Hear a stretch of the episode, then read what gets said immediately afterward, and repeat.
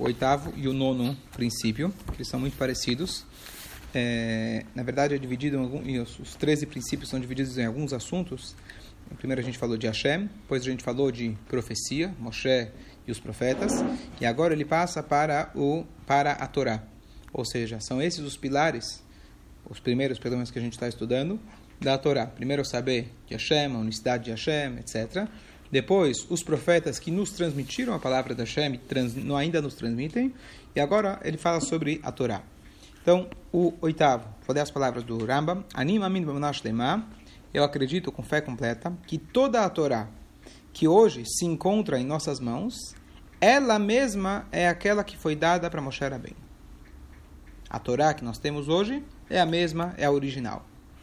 Depois, isso é em relação ao que temos agora. Agora, o nono princípio fala, Anima eu acredito com fé completa, que essa Torá não será trocada e não haverá uma nova Torá de Hashem. Então, o oitavo fala sobre do passado até o momento, e o nono fala não só que a Torá é a mesma e continua sendo a mesma, ela sempre vai ser a mesma. Então, ambos combinam bastante, um sobre o passado, outro o futuro, que a Torá, na verdade, é algo eterno. Esse é o ponto. Então, na questão técnica do que, que a gente tem que acreditar, é simples de entender, de que se a gente entende que a Torá é a lei de Hashem, é uma lei atemporal.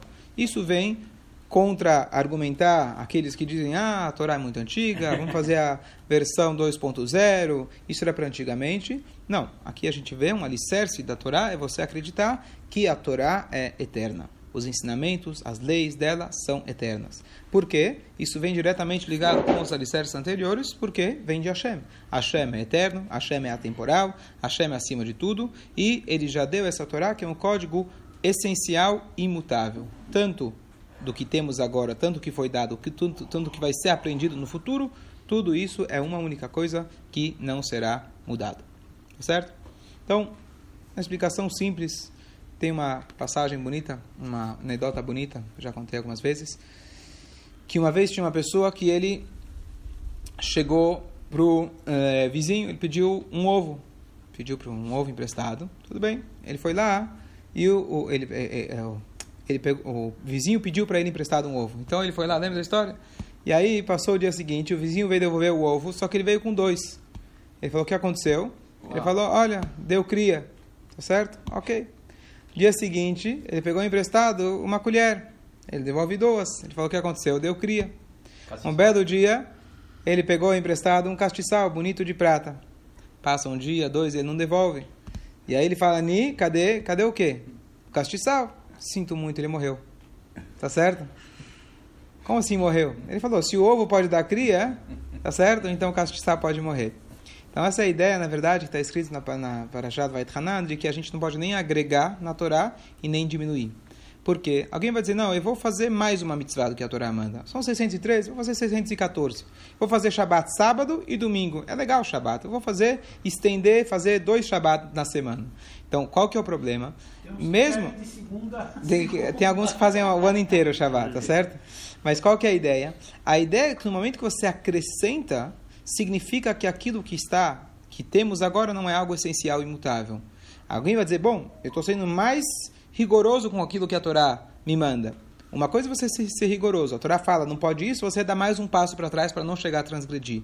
Mas você fala, não, a Torá proibiu isso também, tal como a Ravá falou para a cobra, que aí foi o começo de todos os erros. Ah, Deus, Deus falou para Ravá que não pode comer do fruto. Ah, Ravá acrescentou, falou, não posso tocar no fruto. Chegou lá, a cobra empurrou ela para tocar, falou, tô vendo, tocou, não aconteceu nada. Pode comer que também não vai acontecer nada. Então, no momento que você acrescenta sobre as palavras de Hashem e diz que isso foi o que Hashem disse, você acrescenta sobre o que ele falou, o que está dizendo na essência que aquilo que eu disse, isso não está levando a sério. Quando chega um professor e fala para os alunos é proibido sair tal horário, e chega alguém e fala, não só tal horário, não pode nem cinco minutos antes, nem cinco depois, e foi isso que o professor falou.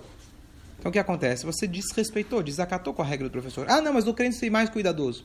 Isso é diferente do que os Rahamim falam para gente. Quando os Rahamim falam para gente não, por exemplo, anda de cavalo no Shabat, porque talvez você vai cortar um galho para bater no cavalo, por exemplo, eles não disseram que a Torá proíbe você cortar o galho. Eles dizem para você, desculpa, eles não dizem que a Torá proíbe você andar de cavalo. Eles dizem, a Torá proíbe você cortar o galho. E nós, sábios, que temos o direito dado pela Torá, damos um passo a mais para trás para a gente se cuidar para você se quer andar de cavalo. Mas eles nunca chegam e falam para você, olha, andar de cavalo é proibido pela Torá. Não, nós estamos proibindo para você se resguardar. Então, se alguém chega e acrescenta na própria mitzvah da Torá, então, na verdade, está dizendo que a Torá, ele está, na verdade, na Torá não tem valor. Então, então a ideia, muito bom, muito boa pergunta. Nós temos Sheva mitzvot de Rabanan, nós temos sete mitzvot de Rabanan, entre elas Netlat Yadayim, Eruv, Megillah, é, é, é, Hanukkah, etc. Então, essas, na verdade, são chamadas mitzvot Rabanan, mas, contudo, em nenhum momento eles chegam e falam, olha, é, Hanukkah é uma lei da Torá, é uma lei bíblica. Não. Na verdade, sabia, basearam no fato que é a Torá fala que a gente, a Torá sempre, a gente tem que louvar a Deus, agradecer a Deus. Baseado nesse espírito, então eles falaram, bom, então vamos fixar uma data não bíblica, a data rabínica, tanto é que não virá o Yom Tov. Vocês não podem proibir você de trabalhar, de andar de carro, etc. Trabalhar assim, no sentido de, de fazer, de fazer é, né, as 39 proibições, etc. Então, isso é uma, é uma extensão da própria Torá, mas não acrescentar, ou seja, a, essas mitzvot de Rabanan já são previstas na própria lei da Torá. Agora, alguém chegar aí, mudar uma regra da Torá, agregar sobre uma regra da Torá, ou, o que a gente está dizendo aqui, dizer que a Torá foi dada em determinado período, mas a Torá que nós temos, ah, essa já não é mais a versão original. Se você fala que a gente não tem mais a versão original, então você comprometeu todo o judaísmo. Fala. Quando a gente fala que a pessoa ela é mais rigorosa com a lei da Torá, de novo, número um, isso já é previsto na própria Torá. A Torá, por exemplo, te dá um, um, uma margem para você ser mais leniente ou ser mais rigoroso em determinadas coisas. Por exemplo, a Torá fala, Zé Keli veio, esse é meu Deus e eu vou embelezar. Daqui a gente aprende o conceito de você embelezar uma mitzvah. Ou seja, um pode ter um etrog bonito, um outro vai ter mais bonito. Isso está previsto na própria lei. O que eu não posso é chegar e falar, olha, o etrog era só para antigamente. Ou hoje temos uma outra mitzvah que é segurar a maçã, tá certo? É isso que a gente está dizendo. A Torá é algo essencial. Isso que a gente está dizendo que os Rahamim fizeram, ou que são humrot, ou que são costumes, etc. Tudo isso é dentro da própria Torá. Agora, ou seja, cada um desses costumes tem uma fonte na Torá, tem uma fonte dos Rahamim. Agora, alguém chegar e inventar e falar, não, eu acho, tá certo? Eu acho, eu posso mudar etc. Ou que, sabe, essa Torá é só para agora, mas amanhã depois muda. Vou dar um exemplo clássico. Por aí se inventou, tem uma pessoa que, se não me engano, foi aqui no Brasil mesmo, que ele inventou um papo que diz o seguinte: você sabe que antigamente, na verdade, né, deixar bem claro que é mentira, tá? Mas só antigamente, na verdade, judeu era filho de pai judeu. E chegou um momento que mudou isso daí. Vamos só supor que isso fosse verdade. Vamos só supor.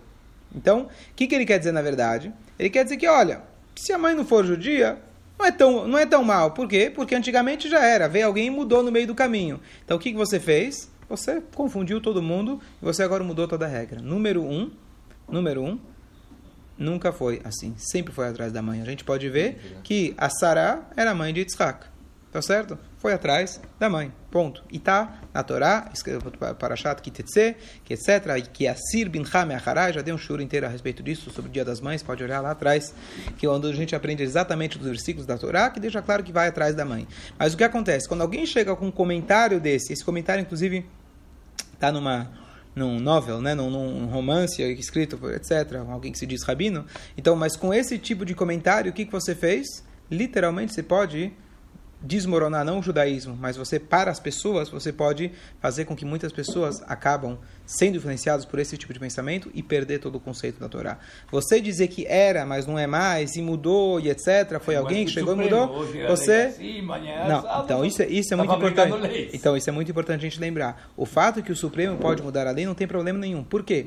porque porque não, uma constituição, na verdade, feita por um ser humano, ela tem que ser atualizada por, por natureza, o ser humano muda, a situação muda. Então, a lei humana, ela foi feita para determinadas situações. Tá certo? Alguém, uma vez eu estava numa, conferência do Shluchim, então ele estava contando sobre é, sinagogas, experiências diferentes.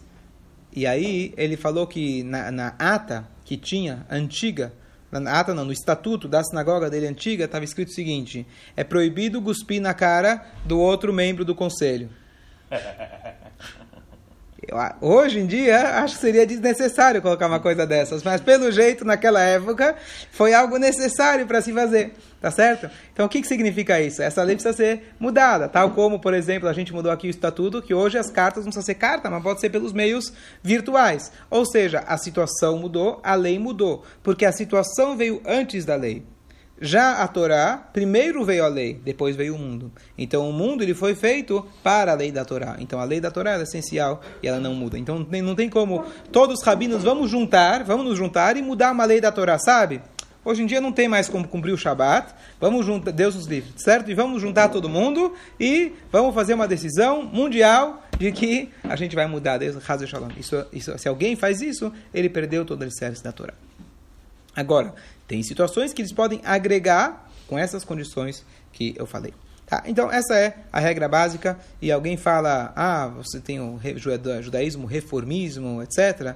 Então, eu sempre falo que nós somos reformistas. Nós viemos aqui com a Torá para reformar esse mundo. Tá certo? Então, a Torá é o nosso guia imutável para que a gente reforme o mundo. Nós somos verdadeiros reformistas. Caso contrário, você está sendo. É, é, se não, se, se você se subjuga às novas situações do mundo, o que acontece? Você comprometeu os teus valores e você, na verdade, o que ficou como valor verdadeiro é a situação do mundo. Então você abriu mão dos seus valores para isso. Nós não abrimos mão dos nossos valores e que assim a gente abre mão, entre aspas, daquilo que é a situação que a gente enxerga no mundo, a gente fala, não vou abrir mão dos meus valores e esses valores é o que vai me ajudar para eu transformar e não simplesmente me resignar à situação. Resignar, certo? Agora, em termos práticos, o que, que isso significa para a gente? Então, aqui a gente sempre usou a parte, a teoria e a prática, quer dizer, a teoria. A teoria, quer dizer, da questão de fé, eu acredito que a Torá é, é eterna e não vai mudar e etc. Mas o que, que isso significa para o nosso dia a dia, além do conceito mais básico? Então, o que significa para a gente é que quando a gente estuda a Torá, a cada semana, por exemplo, a Paraxá, aquela Torá tem uma mensagem atual para nós. E a gente tem que passar a enxergar tudo que a gente estuda como algo prático para o nosso dia a dia. Porque se eu digo que é um livro antigo, como muitas vezes as pessoas transmitem, ah, a Torá é um livro mais antigo, um livro muito bonito, de histórias, etc. Então, é um livro de histórias. Se eu tenho curiosidade, eu aprendo. Se eu não tenho, não aprendo. E pronto, não tem nada a ver com a minha vida. A ideia de falar que a Torá ela é eterna significa muito para o meu dia a dia. Que qualquer situação que possa haver na minha vida, existe uma resposta já prevista dentro da Torá. E essa resposta é extremamente atual. Talvez eu sozinho não consiga decifrar. Por isso eu preciso de um mestre, preciso de alguém que possa me ajudar a decifrar. Mas a Torá, ela é, ela é, a Torá é eterna. Então, duas passagens famosas do Alter Rebbe, daqui a pouco vai ser nesse mês, o dia 19 de Kislev, que é a data da libertação do primeiro Rebbe de Rabat, que ele foi acusado falsamente que ele mandava dinheiro para Israel para é, para ajudar a Turquia, na verdade, que estava sobre que Israel estava sob seu domínio e ia fazer uma revolução contra a Rússia. A história é longa, já contamos várias vezes, mas a, a, a ideia é que ele, a, a, história é que ele foi preso. Então tem duas passagens que condizem com isso que eu estou querendo transmitir. A primeira é que um ministro veio visitar ele e ele falou para o Alterebe, enquanto ele estava na prisão, ele falou, explica aquela passagem que Deus ele chega para Adam Rishon e fala onde você está depois do pecado. O Alterebe falou para ele, olha, onde você está é uma forma de começar o papo com Adam Rishon. Claro que Deus sabia onde ele estava como Urashi explica. Ele falou, essa resposta eu já conheço, do eu queria a sua resposta. E o Rebbe vira e fala para ele, você acredita que a Torá e os, seus, e os seus ensinamentos são eternos? E ele respondeu sim. Então a resposta é a seguinte: quando uma pessoa está em tal, com tal e tal idade, e falou a idade do cara, em tal e tal situação na vida e descreveu onde o cara estava, ele deve se perguntar todos os dias, Ayeka, aonde você está? Essa é a passagem. E claramente o cara ficou, o cara ficou doido de ver que o Alter além da profecia, mas a, a, maneira que ele respondeu. Ou seja, a pergunta que está na Torá, a Yeka, serve para mim hoje. Uma coisa que eu que a gente sempre tem que pensar. Uma coisa interessante, a gente lê, por exemplo, Yaakov, Leá, Lavan, Yitzhak. Às vezes a gente encara isso como uma historinha bonita. Ah, se eu tivesse lá, eu mataria esse Lavan. Né? Se eu tivesse lá, eu acabava com aquele Esav, por exemplo. Você não está entendendo. A Torá está te contando porque você é Esav. A Torá está te, contando, tá te contando que você também tem um aspecto de lavar dentro de você. Não é para você ler como uma historinha, ah, aquele cara era malvado. Se você estivesse lá, acabava com ele. Se ficar com raiva do cara. Não é isso. A Torá está te transmitindo que nós temos esses mesmos dilemas que tinham lá. Nós às vezes somos Lavan, às vezes somos Bilam, às vezes somos Moshe, às vezes somos Abraham. Todas as descrições da Torá, entre aspas, é só um exemplo. O que significa só um exemplo? É literal. O que aconteceu, aconteceu. Mas o fato que a Torá nos conta é porque está falando conosco. Toda essa história da inveja entre os irmãos e Yosef que foi vendido, não é para a gente olhar como uma história. Olhar como uma história, eu estaria dizendo, em outras palavras, que a Torá é o passado. Eu estou lendo como a minha história. Essa é a minha história. Certo? E a segunda passagem, também com essa mesma ideia, que uma vez vieram os, os, os cartógrafos para o Altereb na prisão, desenharam os mapas mais atuais da Rússia, e eles ouviram falar do Altereb, da grandeza dele, e vieram mostrar o mapa para ele. Ele abriu o mapa e falou, olha, aqui aqui está errado. E eles começaram a se sentir extremamente ofendidos. A gente está anos e anos pesquisando, viajando para poder desenhar os mapas mais, mais atualizados, que na época né, a União Soviética cada dia aumentava, diminuía, né, era um negócio era muito grande. E aí, mas só para conferir, eles foram, só para tirar dúvida, para mostrar que ele estava errado, foram conferir e viram que ele estava certo. Voltaram para ele, pediram desculpa e perguntaram, mas Rabino, como que você sabe? Ele falou, olha, Bereshit bara Elohim. Deus criou o mundo no início. No Beit, primeira letra da Torá, que é o Beit, lá tem um mapa do mundo todo. Então o que acontece? Eu olhei o mapa de vocês, eu olhei para o Beit da Torá e eu vi que não batia. Bom, eu olho o Beit da Torá tantas vezes e eu não, eu não ia saber fazer essa comparação. Mas qual que é a ideia? A ideia é que Hashem ele está aquele Beoraita o Bara Alma. Deus olhou na Torá e criou o mundo. O mundo ele foi criado a partir da Torá os Chachamim, os sábios, eles conseguem olhar na Torá e resolver os seus dilemas. Nesse caso, é um conhecimento incrível, né? De profecia, de profundidade, onde ele é capaz de olhar até um mapa físico comparando com a Torá. Mas essa ideia transmite que nós podemos, estudando a Torá, resolver qualquer dilema na nossa vida. O mapa do mundo, a planta baixa do mundo é a própria Torá. Então, se eu olhar na Paraxá, eu vou ter respostas para mim. Se eu estudar a Torá, eu vou ter respostas para mim. Por quê? Porque a Torá é eterna. Agora, só para concluir o segundo, a segunda, o número 9 que a gente está falando. Número 9 ele fala que a Torá nunca será trocada. Se eu disser, bom, já entendi que o que eu tenho hoje da Torá é a versão original. Tá bom, eu aceito. Mas sabe o que? Talvez um dia muda. Talvez um dia muda. Hoje é assim a lei cumpro, faço direitinho. Mas quem sabe um dia Deus vai mudar de ideia. Se eu digo que Deus vai mudar de ideia, de novo, eu estou quebrando a essência da Torá. Porque eu estou dizendo que isso é algo passageiro. Mesmo que eu faço e cumpro. Mas se eu digo que isso vai mudar em algum momento, então, na verdade, eu estou comprometendo a eternidade da Torá. E só para explicar uma coisa aqui, para não confundir, que existe uma frase que diz nos profetas que quando o Mashiach chegar, Torá Hadashah Meiti Tetse uma nova Torá de mim sairá. Então, que seja bem claro o que, que significa isso. Não vai ter um novo Har Sinai, não vai ter uma nova Torá, literalmente, que, vai, que Hashem vai entregar. Torá Hadashah significa uma nova dimensão de compreensão dentro da própria Torá. a Torá Lot a Torá nunca será trocada. Ou seja, vai ser uma, uma, uma dimensão tão profunda que você vai dizer, poxa, que novidade! Mas não é uma novidade literalmente. É uma novidade que você nunca conseguiu, nós ainda não somos capazes de interpretar a Torá dessa forma. Mas a Torá nunca será trocada. Dúvidas? Pronto. Ok.